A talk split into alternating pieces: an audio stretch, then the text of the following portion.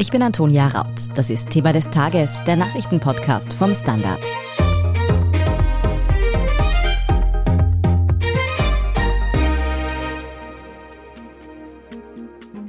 Ich habe mich daher entschieden, Anfang Juli dieses Jahres als Landeshauptmann zurückzutreten.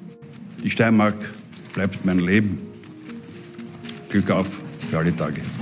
Mit diesen Worten hat der steirische Landeshauptmann Hermann Schützenhöfer von der ÖVP heute seinen Rücktritt verkündet. Der Grund, mit über 70 will er in Politpension gehen. Schützenhöfer hat auch seinen Nachfolger bereits vorgestellt. Ein Neuer an der Spitze, aber alles andere als ein Neuling. Gemeint ist damit der ÖVP-Landesrat Christopher Drexler. Wer ist der Mann, der bald Landeshauptmann der Steiermark wird? Welches Vermächtnis hinterlässt Schützenhöfer? Und wie wird der Wechsel an der Spitze der Regierung von Österreichs zweitgrößtem Bundesland sich auf Bundesebene, speziell in der skandalgebeutelten ÖVP, bemerkbar machen? Darum geht es in dieser Folge. Colette Schmidt, du schreibst für den Standard über österreichische Innenpolitik und kennst dich da auch in der Steiermark sehr gut aus. Erzähl einmal, wie kam es zu diesem Rücktritt? Der Landeshauptmann Schützenhöfer hat ja gesagt, es liege vor allem an seinem Alter. Ist das wirklich der einzige Grund? Ja, eigentlich schon. Also es gibt jetzt keine Gründe, dass man bei einem 70-Jährigen unbedingt andere Beweggründe heranziehen muss. Es war schon länger so geplant. Es war auch schon länger die Nachfolge, glaube ich, geregelt, auch wenn die erst heute in den Gremien dann beschlossen wurde. Sein Rückzug aus der Politik hat jetzt sicher nicht irgendwelche aktuellen Gründe. Das heißt, es war schon geplant, trotzdem kam es zu einem gewissen Punkt ja auch überraschend heute. Warum geht er denn gerade jetzt? Naja, er hat sich einfach Pfingsten ausgesucht. Warum, weiß man nicht genau. Aber klar war, dass sein Nachfolger Christopher Drexler Zeit braucht, um sich in der Rolle des LH zu etablieren. Und in zwei Jahren wird wieder gewählt. Wenn er das jetzt im Juli übernimmt, hat er zwei Jahre Zeit bis zur nächsten Wahl. Die wird er auch brauchen, weil es doch eine andere Rolle ist als die, die er bisher gespielt hat. Aber darüber sprechen wir dann sicher noch. Insofern war es eigentlich klar, dass es vor dem Sommer ist. Ich glaube, überraschend hat es jetzt für viele gewirkt, weil er bis vor kurzem, wenn man ihn gefragt hat, treten Sie jetzt zurück, gesagt hat, na. Aber er mhm. hat halt nicht sagen wollen, wann. Das ist ja oft so in der Politik, dass man nicht vorher schon bekannt gibt, wann eine Pressekonferenz sein wird, weil dann hat man wochenlang alle am Telefon. Ich glaube, der Termin ist eigentlich schlüssig. Hermann Schützenhöfer hat die Steiermark jetzt über viele Jahre politisch mitgeprägt. Was zeichnet ihn denn aus, wenn man ihn vielleicht auch außerhalb der Steiermark doch nicht so gut kennt? Naja, also das ist jetzt die Frage, ob man das positiv oder negativ sieht.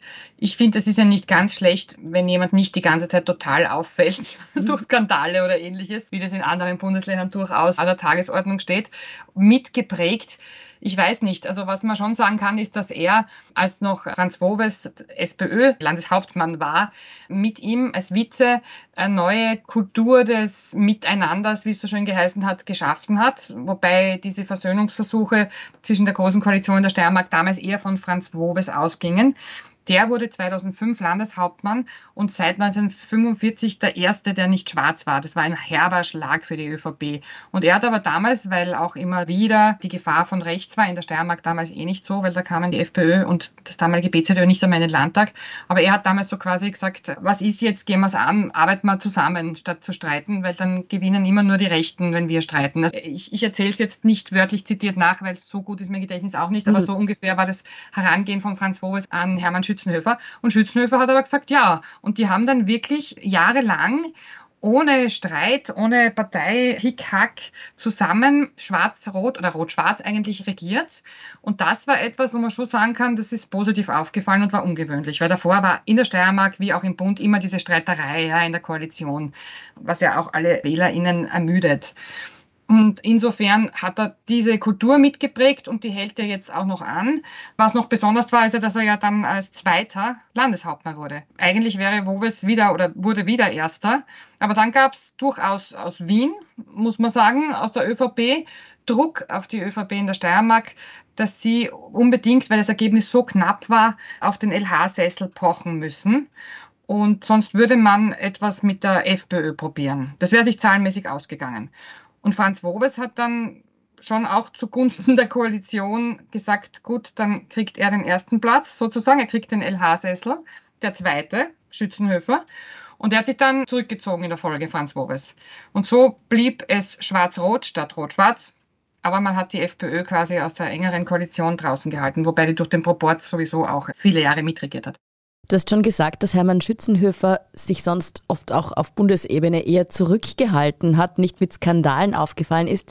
Gab es trotzdem Momente, wo er vielleicht auch in der Bundes-ÖVP österreichweit für Aufsehen gesorgt hat?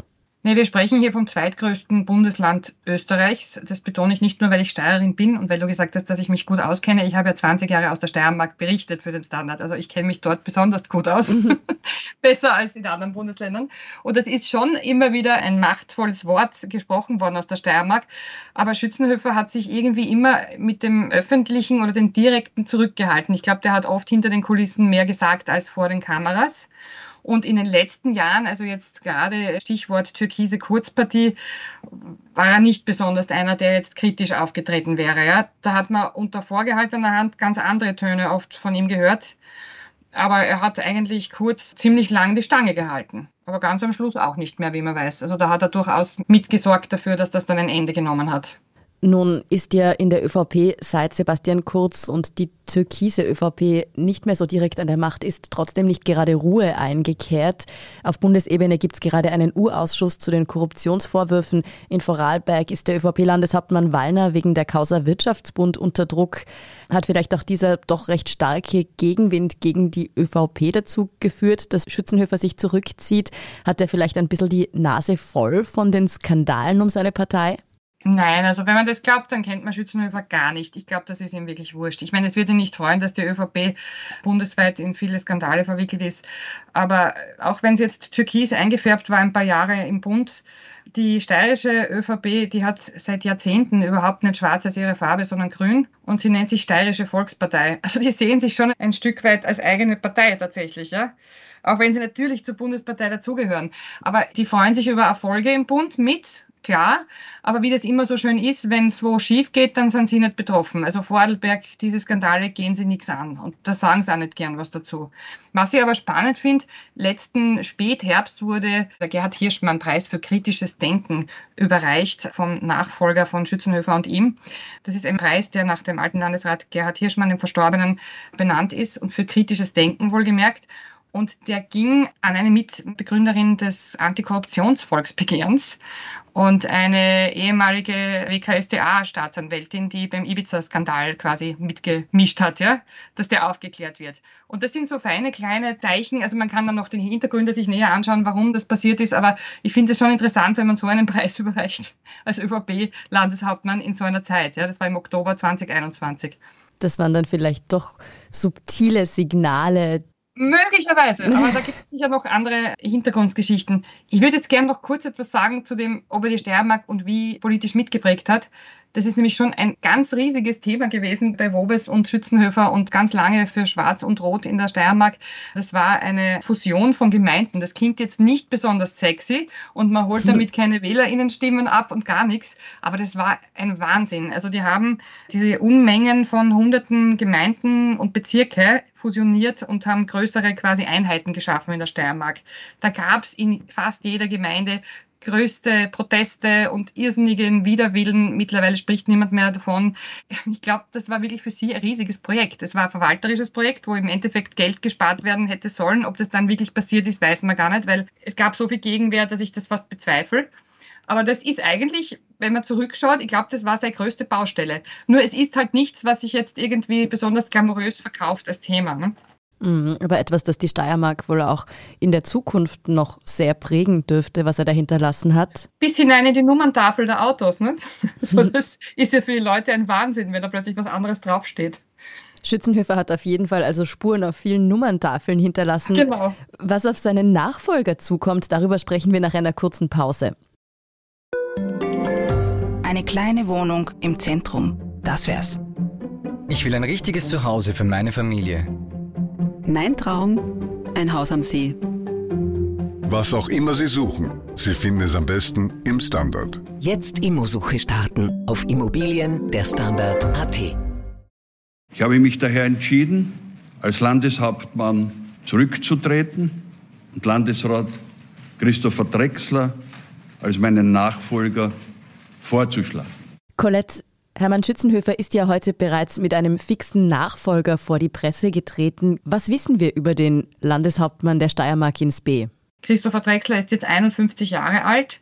Er ist seit der Schulzeit eigentlich politisch aktiv. Er ist am sogenannten schlechteren Murufer von Graz. Das stimmt heute nicht mehr, weil alles gentrifiziert wurde, aber er ist um den Volksgarten herum aufgewachsen, war im Kepler Gymnasium und dort schon angefangen als Schulsprecher und kam dann mit 15 Jahren bei einer Schülervertreterkonferenz oder sowas ähnlichem ins Josef Kreiner Haus. Und da hat er schon in der Zeit dann dort Schützenhöfer und auch seinen Mentor Gerhard Hirschmann, das war ein recht progressiver steirischer Landesrat, kennengelernt. Nach der Schule hat er das Juststudium abgeschlossen und er war immer sehr Kunst und Kultur interessiert und ist er jetzt auch unter anderem Kulturlandesrat. Und dieses Amt, äh, das wissen wir schon, wird er wahrscheinlich auch behalten als Landeshauptmann. Also die Kultur wird Chefsache. Jetzt muss man auch wissen, über die Steiermark Mitte der 80er Jahre war die ÖVP, die steirische ÖVP muss ich jetzt betonen, eine vorwärtsgewandte, progressive Truppe. Die haben da das Modell Steiermark, schon in den 70ern ist das schon gestartet worden, als Denkwerkstatt gehabt. Zum Beispiel wissen heute wenige, dass die Steirer immer schon für die Ganztagesschule waren, also die schwarzen Steirer. Und überall sonst war das ja im Bund für die Schwarzen ein No-Go. Das war ja eher so eine rote Forderung. Oder auch etwas, was Christopher Drexler vielleicht auszeichnet, der hat um die Jahrtausendwende immer wieder parteiintern und auch öffentlich gekämpft, dass Homosexuelle endlich total gleichgesetzt werden. Dass es eine eheähnliche Möglichkeit gibt. Eingetragene Partnerschaften waren es damals noch. Er hat sogar Wetten abgeschlossen und hat es immer wieder verloren, weil es wieder nicht durchgegangen ist. Also das waren schon die progressiveren Kräfte innerhalb der Partei. Der wird Landeshauptmann und ich finde, das wird spannend. Also muss man sich ansehen. Mhm, dabei ist es ja tatsächlich nicht das erste Mal, dass Drexler Schützenhöfer beerbt in einer Funktion. Er hat damals auch seine Agenten als ÖAAB-Chef in der Steiermark übernommen. Welche Herausforderungen kommen denn nun auf den neuen Landeshauptmann ins B zu? Ich glaube, er wird schon versuchen, ein bisschen was von seinen gesellschaftlichen Visionen umzusetzen. Aber ich glaube, wenn du sagst Herausforderungen, wird das sein, was jetzt alle Landeshauptleute trifft, Teuerungen, mit denen umzugehen, eine Wirtschaftskrise, vor der wir vielleicht stehen oder die eh schon beginnt. Ich glaube, das wird erstens einmal wie in allen anderen Bundesländern ein Hauptthema werden. Und zweitens muss er sich in den nächsten zwei Jahren profilieren als LH oder etablieren eigentlich. Politisch muss man sagen, wenn er in zwei Jahren als LH auch gewählt werden will, und nicht nur jetzt nachrücken, seinem Ziehvater quasi. Da muss Christopher Drexler wahrscheinlich auch ein bisschen volksnäher werden, weil der kann gut auf Vernissagen mit Künstlern plaudern vielleicht und ist überhaupt ein sehr lustiger, eloquenter Rhetoriker. Also der hat einen trockenen Humor und kann gute Reden halten. Aber ob das jetzt bei einem Zeltfest gut ankommt, oder bei einem Winzerfest, sein Vorgänger oder der noch LH Schützenhöfer kommt so aus der Weingegend und ist so irgendwie vom Land halt, ja, so hemdsärmelig. Mhm. Und da sieht man dann eher den Christopher Drexler jetzt nicht so in seinem natürlichen Habitat. Das wird interessant, ja. Und er hat ja auf der, sein Gegenüber den Anton Lang als SPÖ-Chef und Vize-LH, der zwölf Jahre älter ist und aus Leoben kommt und eher schon so der hemdsärmelige Typ ist. Da kann es jetzt passieren, dass anders als Schützenhöfer, der wiederum eine Ecke älter war als Lang, jetzt Anton Lang der Elder Statesman wird und Christopher Drexler so der Junge daneben. Also das könnte schon interessant werden. Da ist die Konstellation jetzt neu zwischen ÖVP und SPÖ. Wie wird sich das denn jetzt auf die Koalition auswirken, dass da ein Wechsel an der Spitze passiert? Gar nicht.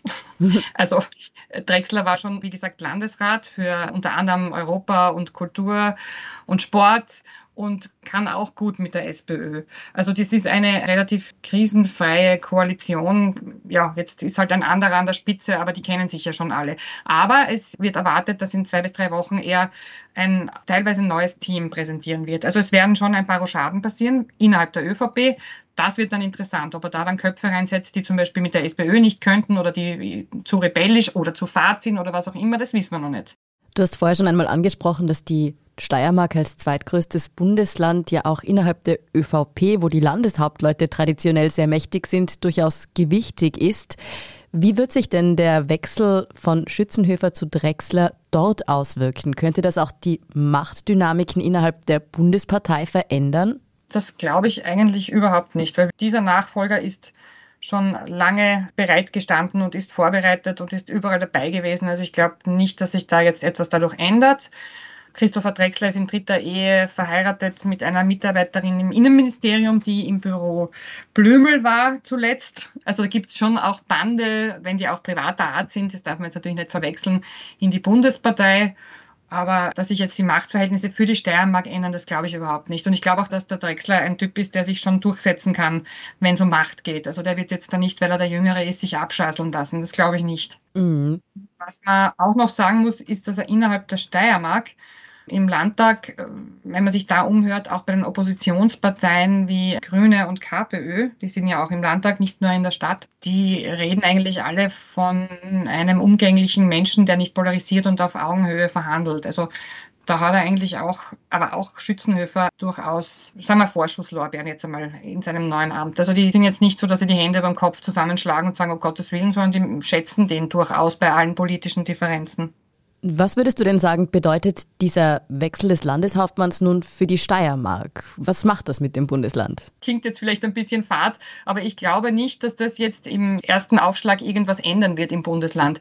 Ich glaube, interessant wird dann, wie gesagt, ob der in zwei Jahren auch einer Wahl statthält, ob er sich in der Zeit so volksnah geben kann, dass die Menschen ihn auch wählen. Aber es wird sich jetzt wahrscheinlich, wenn der jetzt im Juli Landeshauptmann wird, nichts ändern durch seine Regentschaft für das Bundesland. Das sehe ich nicht nicht. Es war ja kein parteiinterner Putsch, wo man jetzt irgendwie mit dem System Schützenhöfer unzufrieden gewesen wäre innerhalb der ÖVP und ein Junge hat sich jetzt da mit Ellbogen durchgesetzt und ihn vom Thron gestoßen. Das ist ja alles total geregelt. Insofern würde es mich überraschen, wenn sich jetzt große Dinge ändern.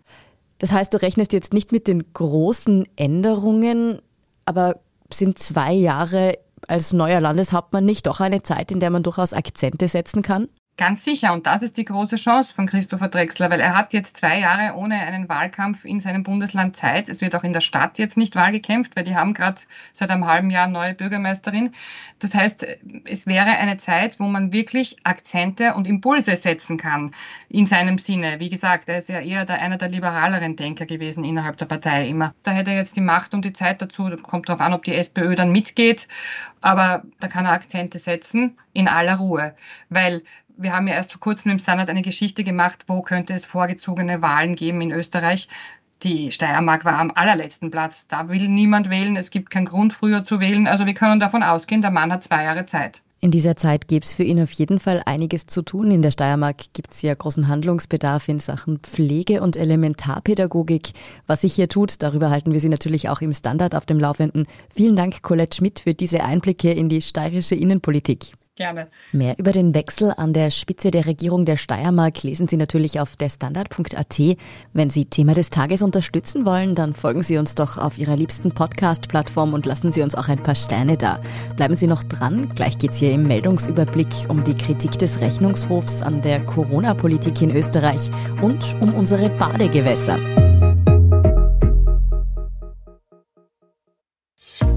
Und hier ist, was Sie heute sonst noch wissen müssen. Erstens, vom Rechnungshof kommt heute Freitag harsche Kritik am Management der Corona-Pandemie durch die Behörden in Österreich.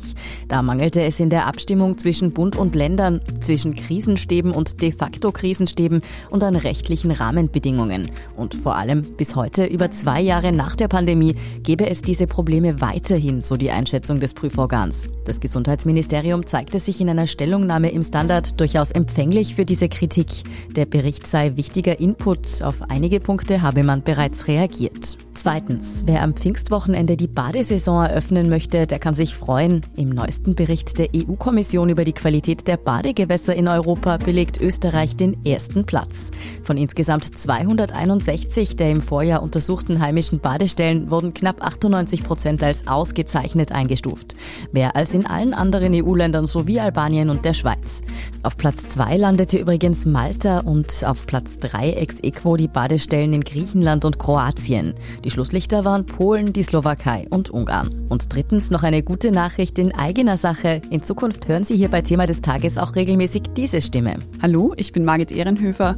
Ich bin neu im Standard Podcast Team Und von nun an werde auch ich Sie hier über das aktuelle Weltgeschehen informieren. Ich freue mich drauf. Wir freuen uns auch. Alle künftigen Podcasts mit Margit Ehrenhöfer und uns sowie die neuesten Nachrichten finden Sie natürlich wie immer auf derstandard.at. Falls Sie Feedback für uns haben, dann schicken Sie es uns gerne an podcast.derstandard.at. Und nochmal zur Erinnerung, wenn Sie Thema des Tages unter die Arme greifen wollen, dann geht das am besten mit einem Standard-Abo oder über Apple Podcasts mit einem Premium-Abo. Ich bin Antonia Raut. Baba und bis zum nächsten Mal.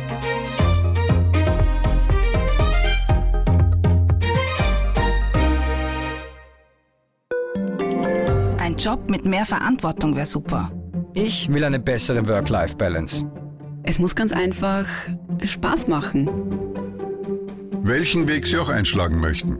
Er beginnt bei den Stellenanzeigen im Standard. Jetzt Jobsuche starten auf Jobs der Standard.at.